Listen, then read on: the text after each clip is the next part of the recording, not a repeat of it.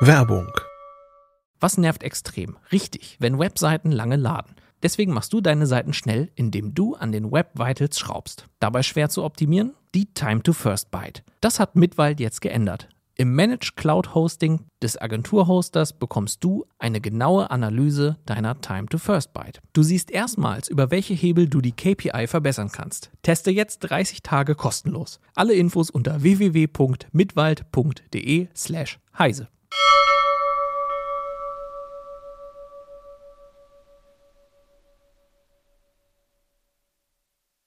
wir uns, ja, aber es ist ja nicht wahr. Das guckt ja nicht das Ganze in. Oh.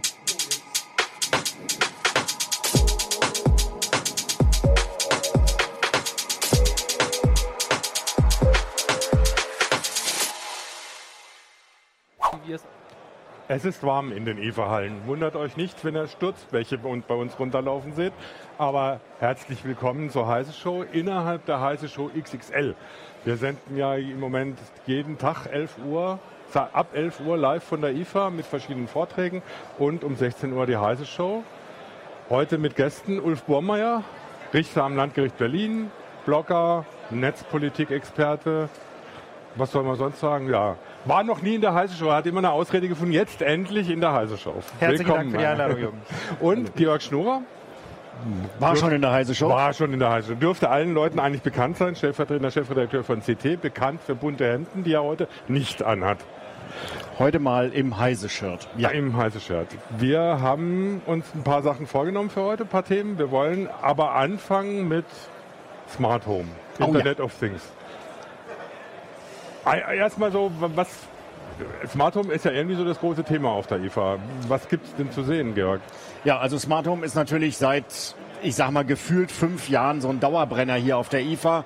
Jeder hat was und es würde eigentlich immer mehr. Und im letzten Jahr hat man gesagt, so jetzt kommt der große Durchbruch für Smart Home, weil eigentlich fast jeder mitgemacht hat. Und dieses Jahr ist jetzt wieder das Jahr des großen Durchbruchs für Smart Home. Aber äh, es bricht halt nur begrenzt durch, wenn man so genauer hinguckt. Ja, was gibt es Neues? Relativ wenig, muss man ganz ehrlich sagen. Fast jeder Hersteller hat seine Palette an Sensoren, an Aktoren, an Schaltern, an Alarmgeräten und was auch immer erweitert. Aber so richtig der Knaller ist bisher immer noch nicht da. Warum nicht? Also es erinnert ja so ein bisschen an Linux auf dem Desktop. Es ist immer das nächste Jahr, ist, ja. wo sich das durchsetzt. Und das haben wir jetzt mit dem Smart Home auch schon. Ich meine, früher hat man von Heimautomation geredet, das wollte keiner haben, weil man dem, dem Installateur da irgendwie ein paar hunderttausend Euro hinterher schmeißen musste, damit er sein Haus, um, Haus umbaut. Jetzt soll es, es soll ja alles viel einfacher sein und man soll es selber installieren können. Und man nimmt irgendwo einen Sensor oder ein, ein, ein Gateway und das war's dann und alles funktioniert. Aber ist nicht so. Ja, jein. Also man muss ja sagen, im Prinzip funktioniert diese Smart Home Geschichte ja schon ganz gut. Ja. Es ist tatsächlich so, man kann da hingehen, man kann sich so ein Package kaufen. Ganz viele fangen hier mit diesen Lampen, die wir da oben auch hängen haben, an. Also so irgendwie über WLAN gesteuerte Lampen, dann kann man auf dem Smartphone ein bisschen rumfummeln und sagt, uh, ich habe Smartphone zu, äh, Smart Home zu Hause. Aber eigentlich ist es das ja noch nicht. Wenn man dann anfängt, das Ganze zu vernetzen, sich also zu überlegen, wie kann ich mein Home wirklich smart machen? Das heißt, dafür sorgen, dass das Haus reagiert auf das, was ich tue und nicht, dass ich die ganze Zeit da sitze und mein Haus programmiere. Das ist ja nicht die Idee dahinter. Dann muss man sagen, das wird sehr schnell, sehr kompliziert. Oder aber die andere Variante, es wird extrem unsicher und eben auch gefährlich, muss man ehrlichkeitshalber dazu sagen. Das sind so die zwei Sachen, auf die, ich, auf die wir, glaube ich, ein bisschen genauer eingehen sollen. Zum einen, wozu das Ganze? Das ja. wäre ja so mal eine interessante Frage. Also weil jetzt irgendwie so, um eine Heizung von über Smartphone von aus dem Büro einschalten zu können, das ja, mein Gott. Also ich versteife mich mal zu der Behauptung, dass diese ganze tolle Idee mit, mit dem Smartphone irgendwo das Haus steuern, ist totaler Blödsinn. Also für mich, das ist eine total geniale Spielerei für Leute, die nichts anderes zu tun haben, die gerne programmieren, die dann den Kollegen zeigen wollen, oh, bei mir zu Hause ist im Wohnzimmer jetzt 22 Grad und gleich ist da 23 Grad, weil ich auf dem Smartphone spiele. Und ich habe viel mehr Sensoren als du zu Hause. Ja, genau. Die Anzahl meiner Sensoren äh, ist deiner massenhaft überlegen und ich habe fünf Protokolle und du nur drei und für solche Leute ist das total cool, diese Smart Home Geschichte. Aber wenn man wirklich das auf das reduziert, was es machen soll, das heißt, automatisiert ablaufen, dann wird es nur noch sehr wenig. Mhm. Wenn man ein eigenes Haus hat, gibt es schon mehr Dinge, die man da sinnvoll machen kann. Also bei mir zu Hause gibt es natürlich ein Smart Home. Ich bin ja auch ein Spielkalb. Aber dieses Smart Home ist überhaupt nicht mit dem Internet verbunden. Ich komme indirekt natürlich über meinen Server da drauf, aber sonst hat es keine Verbindung nach draußen. Aber es macht so elementare Dinge wie beispielsweise eine Wintergartensteuerung. Das heißt, automatische Beschattung, ja klar, Fenster auf, Fenster zu, je nachdem, bei Regen besser zu, wenn es zu warm wird, besser auf und so weiter. Eine Überwachung, dass die Heizung nicht das Weltall beheizt. Wenn also ein Fenster offen ist, ist die Heizung aus. Also so ganz elementare Dinge, das kann man vollautomatisch programmieren. Da braucht man überhaupt keinen Zugriff auf das Smartphone. In dem Moment, in dem ich mit Sachen anfange, wie zum Beispiel vollautomatisches Entriegeln des Türschlosses an der Wohnung über mein Smartphone. Ich komme nach Hause, schiebe mein Smartphone dran vorbei und die Tür geht auf. Geht. Aber dann komme ich in einen Bereich, wo es auch ganz schnell gefährlich wird, denn diese Protokolle, die da verwendet werden, sind mehr oder minder anfällig. Dann ist es ganz oft so, der Fehler sitzt in der Regel vor der Tastatur, also am Computer. Und wir hatten das ja gerade in der letzten und in der vorletzten Ausgabe von CT. Da hat mal wieder jemand ein tolles Passwort konfiguriert. Username Admin, Passwort 1234. Wäre ich jetzt nie drauf gekommen, hätte ich eine Weile für gebraucht, das zu raten. Und es war natürlich möglich, das System so weiter zu betreiben, was völliger Schwachsinn ist, weil ja muss den User dazu zwingen, ja. bei der ersten Betriebnahme das Passwort zu ändern. Und es reicht nicht, das ins Handbuch zu schreiben, weil es schreibt nicht ja, ja keiner. Das mit, dem, mit, dem, mit, der, mit der Steuerung und der Sicherheit, da kommen wir gleich nochmal drauf. Und was würdest du dir eigentlich vom Smart Home erwarten? Ja, ganz ehrlich gesagt habe ich mich die ganze Zeit gefragt, so aus der Konsumentenperspektive, ähm, gibt es da eigentlich schon den einen Standard, mit dem ich halbwegs auf der sicheren Seite bin? Oder verkaufe ich meine Seele an den einen Hersteller, für dessen System ich mich da entscheide? Ja, das ist das zweite große Problem bei diesem ganzen Smart Home Zeug. Ich habe ja im Moment Dutzende von konkurrierenden Standards. Das geht los bei den Übertragungsstandards zwischen den einzelnen Sensoren. Da kann man inzwischen über Bridges von dem einen Standard auf den anderen übersetzen, ist aber dann unsäglich kompliziert. Dann geht es aber weiter mit der Steuerung dahinter, auch die Philosophie. Dann kann ich halt entweder sagen, ich mache das jetzt mit Apple, ich mache das jetzt mit Amazon oder ich mache es vielleicht doch lieber mit Google oder ich mache es mit Bosch oder mit wie sie alle heißen. Die sind alle zueinander irgendwo inkompatibel. Es gibt immer kleine Brücken, also inzwischen haben sie fast alle eingesehen, diese Philips-Lampen, die wollen viele Leute haben, also müssen sie die irgendwie notgedrungen mit einbauen. Aber einen richtigen gemeinsamen Standard, auf den man sich einigen könnte, der wirklich das Wort Standard verdient, Fehlanzeige.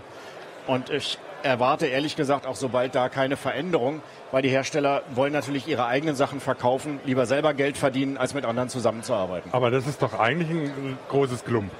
Ja, klar. Also, weil wenn, ich, wenn, ich mir, wenn ich mir sowas überlege, dann erwarte ich davon, äh, ich kaufe mir eine Technik, habe vielleicht auch ein bisschen Mühe, sie einzubauen, aber dann führt es dazu, dass, dass sich das Haus oder die Wohnung so verhält, wie ich das möchte. Ja. Oder sich auch mal an meinen Bedürfnissen orientiert oder meinen Verhaltensweisen.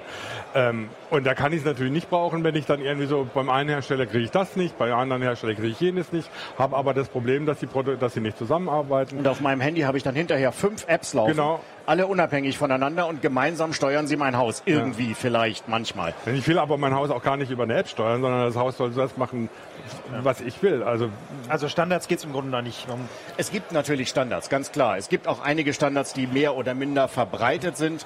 Äh, es gibt sehr alte äh, Standards, äh, wo man sagen kann, okay, die werden nicht aussterben. Aber es gibt eben immer noch nicht den Standard, den alle gemeinsam haben, sondern es sind immer so ja, breite Pfade inzwischen, auf denen ich mich bewegen kann, wo ich mich aber dann tatsächlich an einen Hersteller, der da federführend in diesem Konsortium ist, irgendwo doch binde.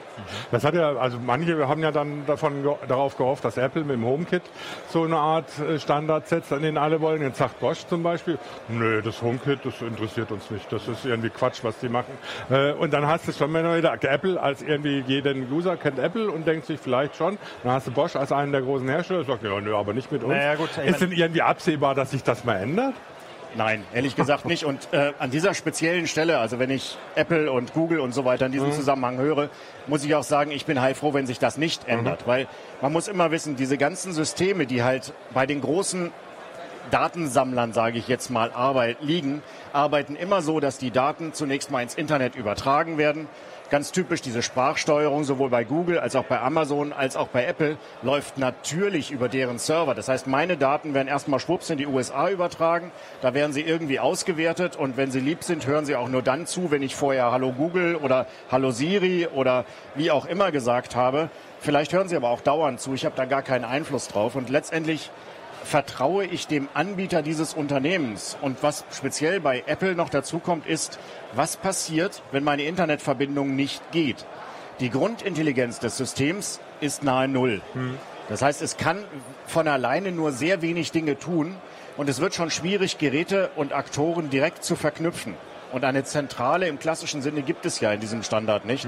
Also man geht eigentlich davon aus, dass ich immer im Internet bin und dass alles über diese Zentrale läuft. Und das ist für mich ein Ansatz, das geht überhaupt nicht. Heimvernetzung muss autark funktionieren, dann können wir darüber reden. Aber auf keinen Fall darf es so funktionieren oder darauf, darf es darauf angewiesen sein, dass ich eine Internetverbindung habe. Wobei, wir über das Thema Zuverlässigkeit auch beim Thema Sicherheit wären. Du hattest es schon angesprochen mit dieser Steuerungsanlage, die mit einem Standardpasswort ausgestattet war, das Admin Admin war, glaube ich, oder Admin 1234. Ähm, und die nicht dazu gezwungen hat, das Passwort zu ändern. Das heißt, man konnte zusätzlich noch mit einem dummen Fehler, den sie in ihrem dynamischen DNS-System drin hatten, einfach ins Internet gehen, gucken, wer hatte so, ein, so eine Anlage, äh, nachgucken, ob jemand zu Hause war und wenn jemand zu Hause war, hat man im Zweifelsfall die Tür aufgemacht und ist reingegangen. Das heißt, äh, als Einbrecher das Paradies und als Betroffener die große Katastrophe, weil dann zahlt nicht mal mehr die Versicherung, weil es ja eigentlich gar kein Einbruch war. Ja, ist erwiesene Dummheit letztendlich sowas. Aber die Frage, wer ist dann wirklich schuld, wenn ich ein Standardpasswort habe, das nicht geändert wurde, ist natürlich dann im Nachhinein sehr schwierig zu klären. Ich glaube, die Juristen hätten da sehr viel Spaß dran. ähm, man kann aber bei anderen Unternehmen, die ähnliche Probleme in der Vergangenheit hatten, das ist ja nur wirklich nichts Neues, das Thema Standardpasswort. Also direkt gegenüber von uns ist der AVM-Stand. Vor langer, langer Zeit gab es da auch mal so eine Situation. Dann haben sie sich hingesetzt und haben gesagt, okay, das kann man auch einfach vernünftig lösen. Ja. Und inzwischen ist es halt so, ich kann mich dort einloggen mit einem Standardpasswort, das auf meiner Box drauf gedruckt ist. Und danach werde ich gezwungen, mein Passwort zu ändern. Und so gehört sich das auch. Oder ich habe tatsächlich ein individualisiertes Passwort von vornherein. Aber ähm, im Prinzip wiederholen, also man, man sieht es ja jetzt nicht nur an diesen Heimsteuerungssachen, sondern auch an vernetzten Hausgeräten oder sonst was. Überall ist plötzlich IT-Technik drin und ein Netzwerkinterface. Äh, und die machen genau dieselben Fehler, die die IT-Branche vor 20, 30 Jahren gemacht hat. Entweder sie versuchen es durch, durch Geheimniskrimmerei sicher zu machen, was wir wissen, dass es nicht funktioniert. Oder sie machen eben diese Fehler, dass sie sich nicht wirklich drum kümmern, sondern sagen, ach ja, das wird schon funktionieren und äh, kein Mensch interessiert sich für, für den Kühlschrank von, von Herrn Kuri. Ähm, aber im Zweifelsfall dann eben doch.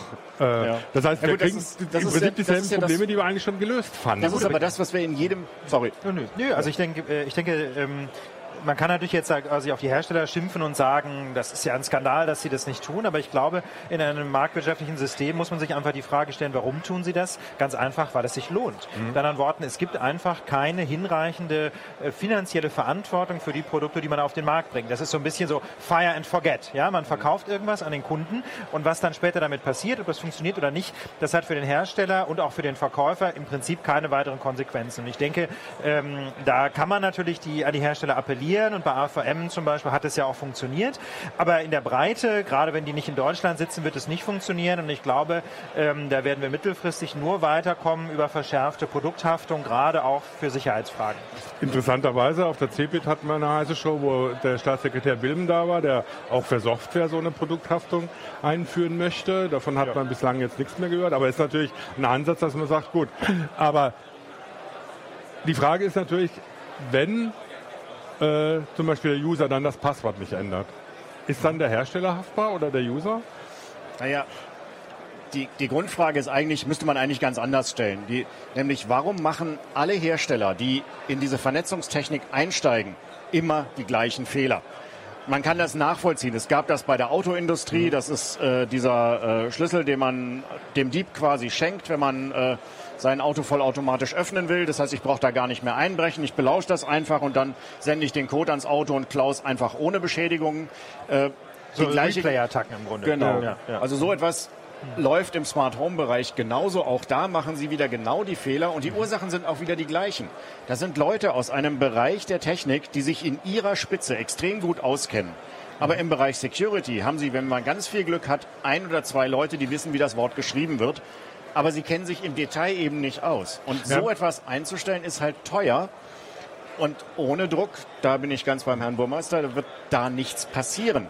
Äh, Ehrlich gesagt, also so ganz verstehe ich nicht, weil die Leute leben ja auch irgendwie so auf dieser Welt, in der, auf der auch ich lebe. Und ich habe auch schon in normalen Zeitschriften und nicht nur in CT gelesen, dass wie Sicherheit ein bisschen funktioniert. Also das heißt, ich verstehe mal nicht, wie, so, wie, man, wie, man, so dumm sein kann ja, als Hersteller. Also ich, ich unterhalte mich ja schon relativ viel auch mit Softwareentwicklern mhm. über diese Frage und was sie mir erzählen, sind eigentlich immer die gleichen Geschichten.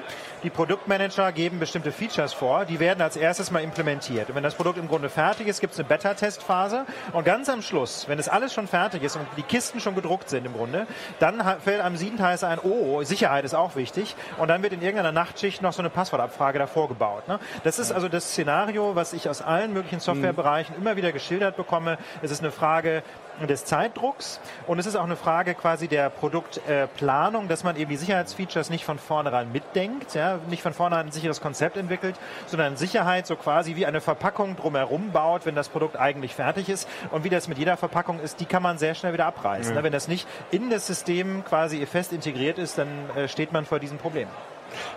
Eine Sache zwischendrin, äh, wir sind ja diesmal im Moment nicht in unserem Kellerstudio und machen das ganz alleine, sondern wir haben auch tatsächlich Zuschauer hier. Das heißt, wenn es Fragen gibt, nur melden, dann einfach mal dazwischen rufen.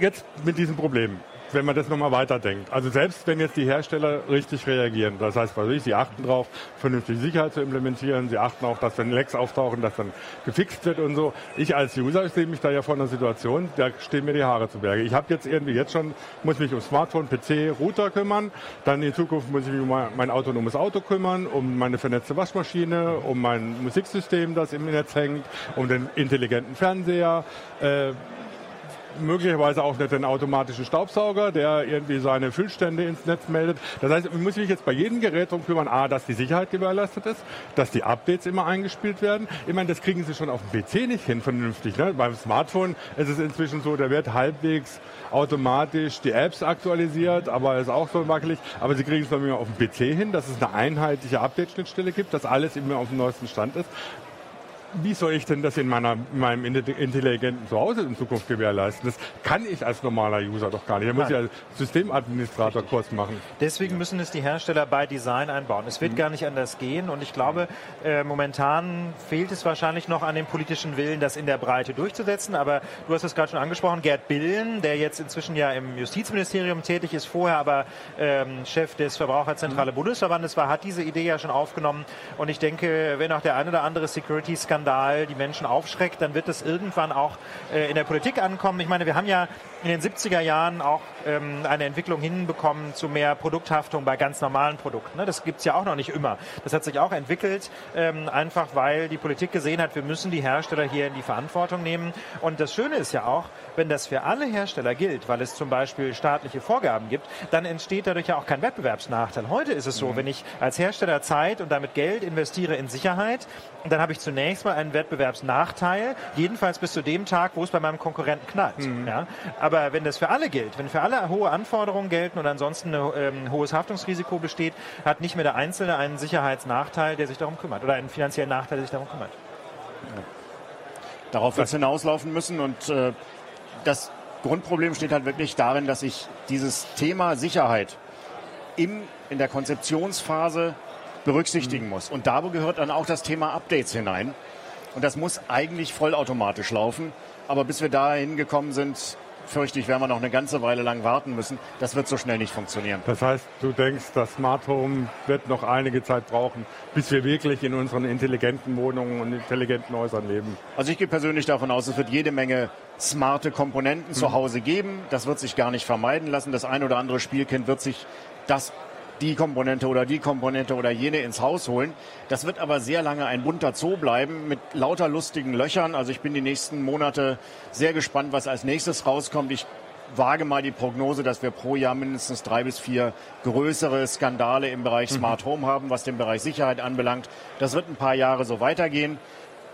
Vielleicht ändert sich dann der politische Wille und man ändert die Gesetzgebung. Mhm. Aber vorher glaube ich, wird da nichts passieren und darum wird das jetzt erstmal so vor sich hin wild wuchern. Aber, aber es gibt ja schon Pioniere, ne? Also gerade Ja. äh, das, das Stichwort äh, elektronische Wohnungstüren hast du ja gerade schon angesprochen. Da gibt es zum Beispiel einen Hersteller, habe ich noch nicht zufälligerweise gesehen, in aus Österreich, der seine gesamte Sicherheitsidee äh, ins Netz stellt. Das kann man sich genau angucken. Die haben so auch sogar Quelltexte teilweise im Netz. Das heißt also, jedenfalls, wenn man Nerd ist, kann man nochmal nachvollziehen, haben die das im Prinzip sauber implementiert. Und ich denke mal, ähm, das zeigt schon, so die ersten Hersteller verstehen, dass man mit Sicherheit in der Tat auch werben kann und dass es irgendwann eben ein Thema ist, das auch die Verbraucherinnen und Verbraucher interessiert. Gut. Sind irgendwie Aussichten, die uns noch viele Berichte bescheren werden, in der Hoffnung, dass sich dann mal was zum Besseren tut in dem Bereich. Harter Bruch. Harter Bruch weg von, sagen wir mal, dem Smart Home zum smarten Netz, wenn man es mal so doch noch eine Überleitung versuchen will. Netzneutralität wäre das nächste Thema. Das, also hängt damit zusammen, es gab jetzt vor längerer Zeit von der EU eine, eine neue Richtlinie, äh, die sich auch mit der Netzneutralität beschäftigt.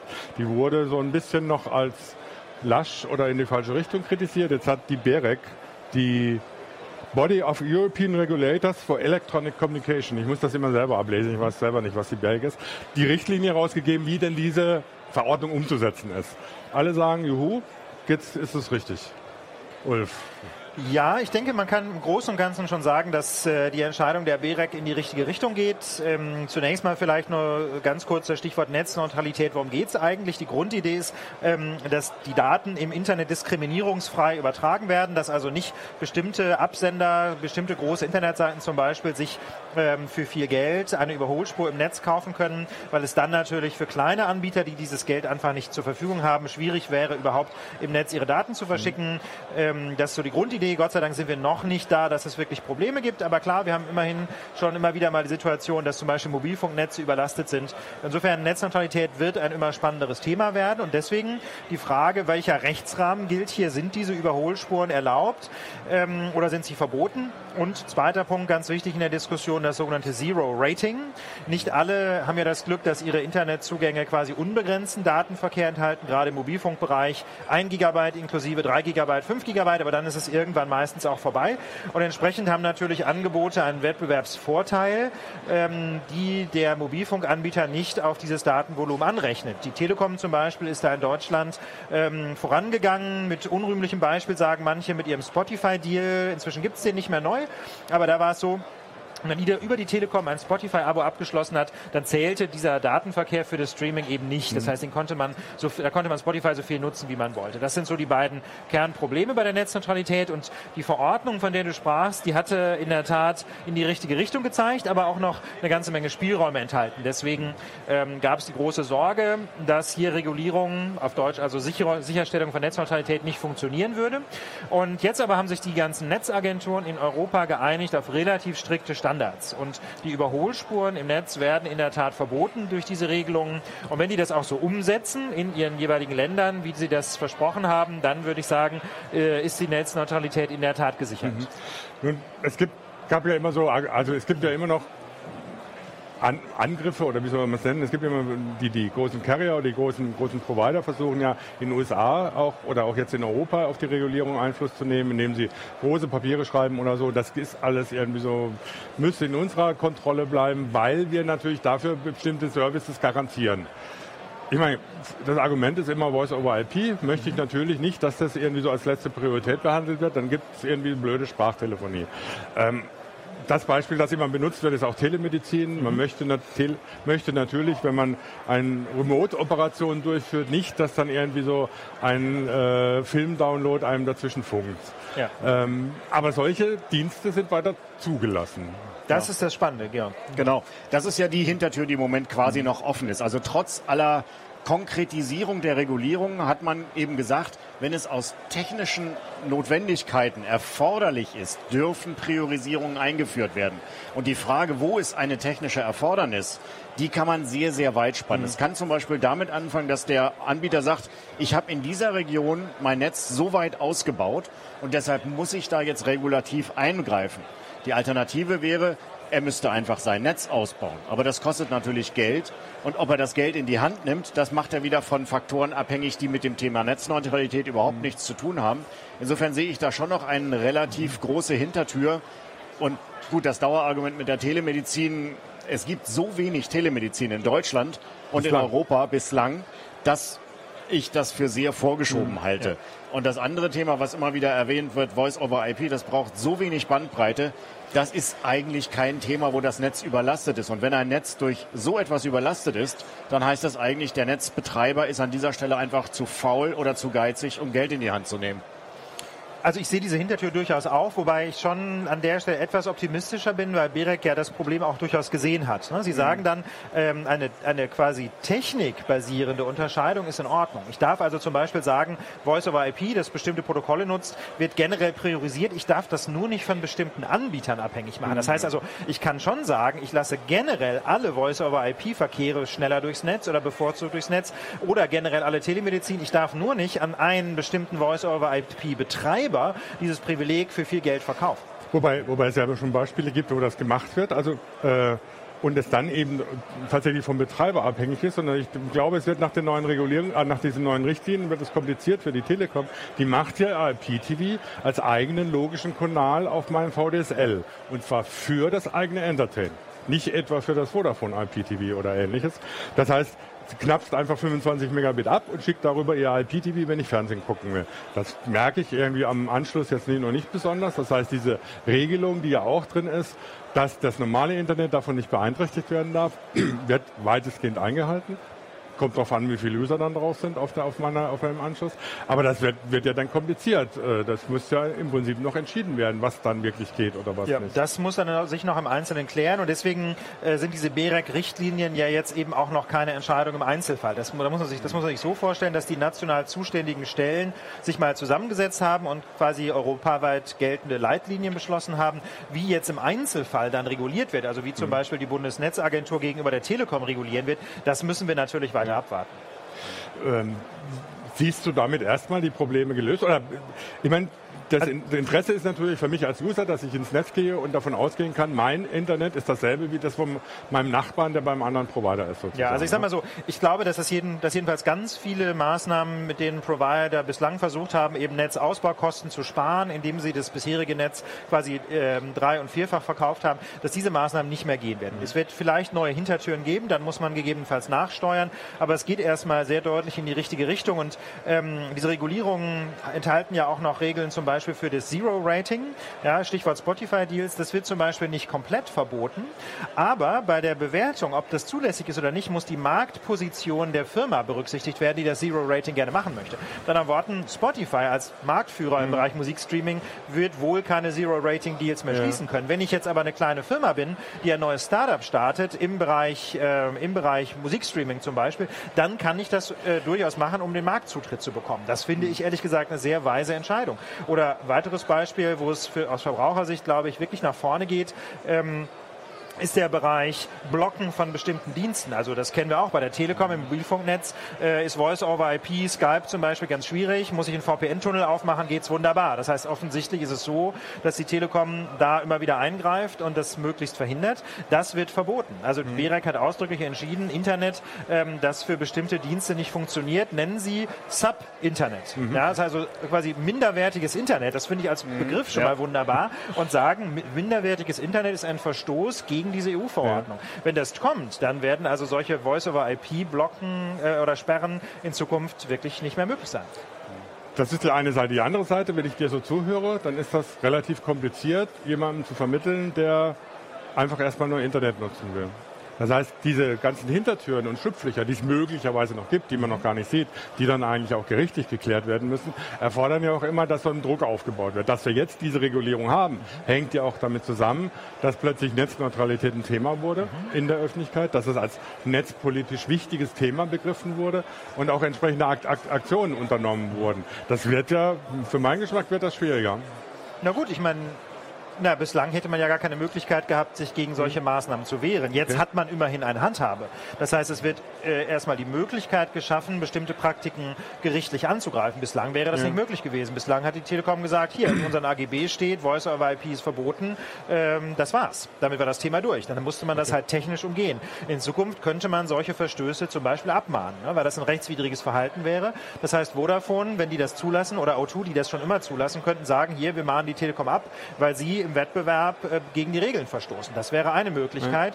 Oder, ähm, das weiß ich aber nicht sicher, ob die, die rechtliche Situation ist, denken könnte man auch an Verbandsklagen. Dass also zum Beispiel der Verbraucherzentrale Bundesverband die Telekom abmahnt, wenn sie weiterhin Voice-over-IP blockiert. Gut, dein Wort in der Richterohr. Schauen wir mal. Ja. Und äh, ja, ich sehe es eigentlich auch so relativ positiv. Hat mich überrascht auch, dass die BEREC Ja. das so deutlich eigentlich gemacht hat, was aus der Verordnung noch nicht so hervorging. Und dann hoffen wir mal drauf, dass das gut wird. Ein Thema haben wir noch. Andrea Vosshoff. Jetzt werden viele fragen, oh Gott, wer ist das denn? Das ist unsere Bundesdatenschutzbeauftragte, die von der bisher noch nicht viel zu hören war und die jetzt plötzlich aufgefallen ist mit einem Bericht, den sie allerdings eigentlich geheim halten wollte. Ja, in der Tat. Ähm, Netzpolitik.org hat geleakt, ähm, mal wieder, hat ein Dokument veröffentlicht, äh, einen Prüfbericht der Bundesdatenschutzbeauftragte, die sich nämlich die äh, BND-Außenstelle in Bad Aibling angesehen hat. Das ist die Stelle, wo der BND Satellitenverkehr abschneidet oder mitschneidet und wohin auch die Leitungen aus Frankfurt vom D-Kicks führen, äh, mit denen der BND, ähm, wie er mehr oder weniger öffentlich schon bekannt ist, äh, Stichwort Echolon-Programm, äh, Datenverkehr am deutschen Internetknoten mitschneidet. Und bei dieser Prüfung hat die Bundesdatenschutzbeauftragte eine Vielzahl von schwerwiegenden Rechtsverstößen festgestellt. Ähm, insgesamt 18 Rechtsverstöße und davon hat sie, wenn ich es richtig in Erinnerung habe, 12 zum Gegenstand einer formellen Beanstandung gemacht, was quasi das schärfste Schwert ist, das die Bundesdatenschutzbeauftragte überhaupt äh, zur Verfügung hat. Zwölf Beanstandungen, äh, das ist so die Zahl, die sonst sämtliche Bundesbehörden äh, in einem Jahr einsammeln. Das hat jetzt eine Bundesbehörde mit einer ihrer Außenstellen schon geschafft. Das ist ähm, in Sachen rechtswidrigem Handeln schon äh, ein, ein echter Rekord. Was natürlich so die Diskussion darüber, was jetzt der BND in Zukunft darf und äh, was nicht oder so nochmal ein bisschen verschärft, weil äh, so vieles von dem, was dann kritisiert wurde, was an NSA-Zusammenarbeit aufgetaucht ist und so, soll ja jetzt nach den Plänen der Bundesregierung legalisiert werden. Das ist in der Tat so. Äh, Das ist letztlich, glaube ich, eine politische Frage, wie man das bewerten will, dass jetzt im Grunde das, was der BND viele Jahre illegal getan hat, quasi ähm, ins Gesetz geschrieben werden soll. Ob das die richtige Reaktion auf rechtswidriges Handeln ist, äh, das mag ich nicht bewerten. Auf jeden Fall, denke ich, ähm, muss man sich die Frage stellen, ähm, was bedeutet das denn für die Arbeit des BND in Zukunft, wenn er bislang die, quasi die rechtlichen Grundlagen genommen hat und dann nochmal massiv draufgesattelt hat? Ne? Wenn ich jetzt die rechtlichen Grundlagen dramatisch erweitere, wie das die Große Koalition plant, wird der BND dann nochmal wieder draufsatteln? Ja, wenn man sich das vorstellt, dass es da immer noch quasi einen Graubereich und auch einen Schwarzbereich um das Erlaubte hinaus gibt, ähm, ist denn dann wirklich die, die richtige Reaktion, den erlaubten Bereich weiter auszudehnen? Ich weiß es nicht. Für mich interessant, find, also ich fand interessant, dass, diese, dass dieses Papier in eine Zeit kommt, wo man schon wieder von, auch von erneuten Crypto Wars sprechen muss. Das heißt Kriege um die Verschlüsselung, äh, ob denn jemand wie der BND eben Hintertüren in der Verschlüsselung haben soll, ob es die Diensteanbieter gezwungen werden können, Verschlüsselung zu brechen. Der französische Innenminister möchte das gerne. Der deutsche Innenminister hat sich mit ihm zusammengesetzt. Und man weiß nicht, ob er ihm zustimmt oder nicht, weil eigentlich haben sie zusammen beschlossen, dass das so sein soll. Aber in der Ähm, deutschen Pressemitteilung fehlt es. Das ist sehr lustig. Ne? Es Ja. gab hinterher über dieses, dasselbe Treffen zwei Pressemitteilungen. In der deutschen fehlt diese Passage irgendwie. Na gut. Ja, ich weiß nicht. Crypto Wars äh, hast du in besser Erinnerung, Georg, wahrscheinlich, ne? Ja gut, äh, das ist aber ein Dauerthema. Also wir, ich denke ehrlich gesagt, der, jeder Versuch, Geheimdienste zu regulieren, wird immer an der Stelle scheitern, wo es darum geht, dass die Transparenz da ist oder eben auch nicht. Wir haben jetzt Glück, dass gerade an dieser Stelle, da die Bundesdatenschutzbeauftragte mal einen tieferen Einblick bekommen hat. Und ich gehe persönlich davon aus, dass über das, hin- das, was wir so täglich erfahren, noch sehr viel mehr passiert. Da- Das sagt sie ja selber. Also in dem Bericht schildert sie ja, dass sie ganz viele äh, Dinge gar nicht prüfen konnte, weil man ihr die Informationen nicht gegeben hat. Ein ganzes Gebäude durfte sie nicht betreten. Das ist also Ja. ausdrücklich moniert. Ja. Also insofern, das wird weitergehen. Und das ist auch irgendwo, ich meine, kann man jetzt so oder so sehen, aber das ist halt auch das Wesen der Geheimdienste, dass sie eben im Geheimen arbeiten und dabei Dinge tun, die normale Menschen vielleicht für nicht so toll halten, was man ihnen aber letztendlich nicht verbieten kann, also nicht effektiv verbieten kann, außer man schafft sie komplett ab. Und das ist eben auch ein sehr radikaler Schritt. Und wenn wir jetzt auf die, das Thema Cyberwars kommen, ist natürlich auch da die große Problematik. Selbstverständlich werden Cyberattacken als Waffen benutzt. Das ist so mit jeder Art von Waffe, die es gibt. Sie wird irgendwo auch benutzt und vor allen Dingen, weil sie so schön heimlich zu benutzen ist. Weil die Benutzung an sich auch sehr gut zu verstecken ist, gehe ich davon aus, dass das auch weitergeht. Da kann man jetzt ja, Petitionen gegen Cyberwars, gegen Cyberwaffen machen, so viel man will. Man kann sagen, bestimmte Infrastrukturen dürfen nicht angegriffen werden, aber ja gut, das Töten von Menschen ist auch schon lange verboten und trotzdem wird es gemacht. Also ich glaube nicht, dass man da mit juristischen Mitteln so viel vorankommt. Es wäre etwas anderes, wenn wir einen gesellschaftlichen Konsens hätten, was geht und was nicht geht. Aber dieser gesellschaftliche Konsens, Konsens müsste über ein Land hinausgehen. Das heißt, der müsste ein weltweiter Konsens sein. Und im Moment glaube ich, ehrlich gesagt, weltweit treffen wir uns auf den kleinsten gemeinsamen Nenner. Und der ist nahe Null. Das, das würde ich, würde ich auch sagen für den politischen Bereich. Also in, es gibt ja sehr viele Staaten, die weniger demokratisch organisiert sind als wir. Ähm, da läuft es wahrscheinlich noch eine ganze Ecke düsterer. Aber selbst in einem Staat wie bei uns, äh, wo die Demokratie im Prinzip, denke ich, ganz gut funktioniert, haben wir zurzeit eine überwältigende Mehrheit für mehr Überwachung ja. und gegen eine effektive Kontrolle des BND. Das äh, würde ich auch so sehen. Auf der anderen Seite gibt es ja in einem Rechtsstaat auch andere Methoden. Nicht? Also nicht nur den politischen Betrieb, sondern es gibt ja auch noch sowas wie ein Verfassungsgericht. Es gibt äh, Menschenrechtsstaaten Standards, es gibt grundrechtliche Standards und möglicherweise müssen wir dann einfach äh, mehr Geheimdienstfälle nach Karlsruhe tragen oder auch zum Europäischen Gerichtshof für Menschenrechte. Wenn die Politik quasi nicht aus eigenem Antrieb Menschenrechte schützen mag, vielleicht müssen wir sie dann dazu zwingen. Klar, ist eine Option, aber ich bin da ein bisschen pessimistisch, ehrlich gesagt. Wobei, man soll das nicht missverstehen. Also ich finde schon, dass es wichtig ist, sich um das Thema zu kümmern.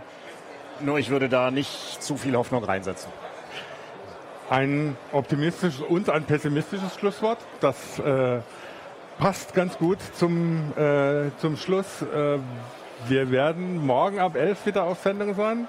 Ich danke erstmal Ulf und Vielen Georg für, für, die, für die Teilnahme. War eine interessante Diskussion. Morgen ab 11 wieder äh, die heiße Show XXL, unter anderem mit Virtual Reality und DVB T2. Dazu gibt es so ein paar interessante technische Entwicklungen hier auf der CeBIT, dass das dann endlich mal funktioniert. IFA. Äh, auf der IFA? Herr Kuri, IFA. Diese Messe heißt IFA. auf der IFA. ähm, und um 16 Uhr auch wieder die heiße Show. Morgen wird als Gast wohl Sascha Pallenberg von Mobile Geeks da sein. Da werden wir uns, nicht ich, mein Kollege Volker Briegel wird es dann machen, sicher sehr viel über Mobilfunk, Smartphones und ähnliche Gadgets zu diskutieren haben. Ich danke fürs Zuschauen und würde mich freuen, wenn ihr morgen wieder dabei seid. Tschüss. Ciao. Tschüss. Ja.